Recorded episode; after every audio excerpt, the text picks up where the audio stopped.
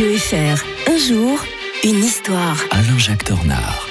Nous voici déjà arrivés à vendredi. On boucle cette semaine comme on l'a commencé avec l'historien de Radio Fribourg. Bonjour Alain-Jacques Tornard. Bonjour Mike. La machine a remonté le temps de Radio Fribourg, le cadran réglé sur le 29 septembre 1941. Un très triste événement euh, de l'histoire moderne, hein. le terrible massacre de, de Babillard en Ukraine. À Kiev, précisément, 33 euh, 000 juifs, vous vous en rendez compte, de tous âges et des deux sexes sont tués au lieu dit Babillard, le, le de la vieille femme.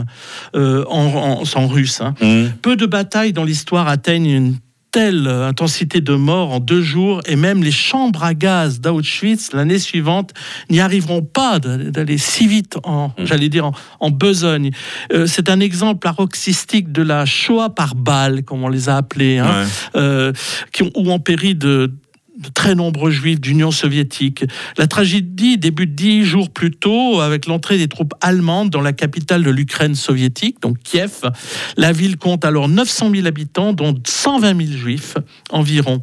Ces derniers ont été convoqués à Babillard le 28 septembre, veille de la fête juive de Yom Kippour. D'ailleurs, euh, ces temps-ci, c'est Yom Kippour justement, mmh. par les autorités allemandes et menacés d'exécution sur place en cas de désobéissance. Croyant un départ vers un camp quelconque, les juifs se présentent au lieu de convocation avec leurs valises, leurs papiers d'identité. Je vous dispense de la suite des événements. Et au cours des mois suivants, les autres juifs de Kiev, Kiev et beaucoup d'autres Ukrainiens vont être tués à leur tour et jetés dans le ravin. Plus de 90 000 personnes périront ainsi à Babillard. Le site aujourd'hui boisé est devenu un lieu de mémoire et de recueillement.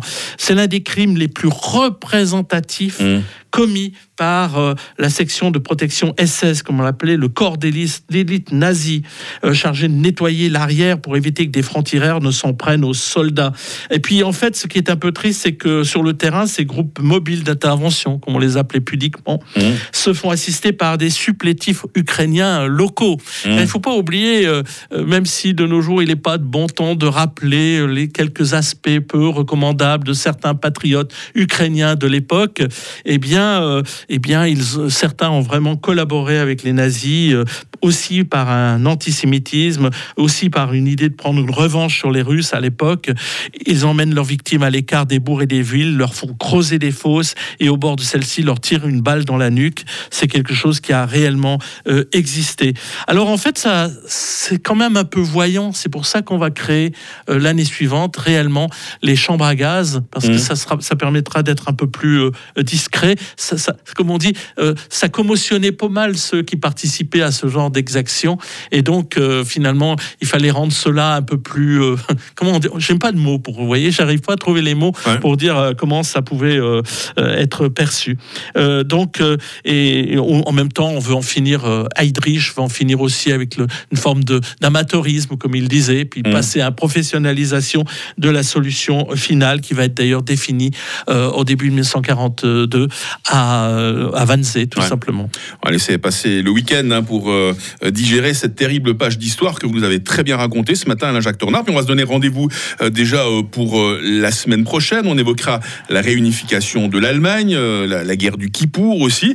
Et puis vous vous êtes peut-être souvenu de ce pavé dans la mare qu'avait lancé la chanteuse française Juliette Armanet.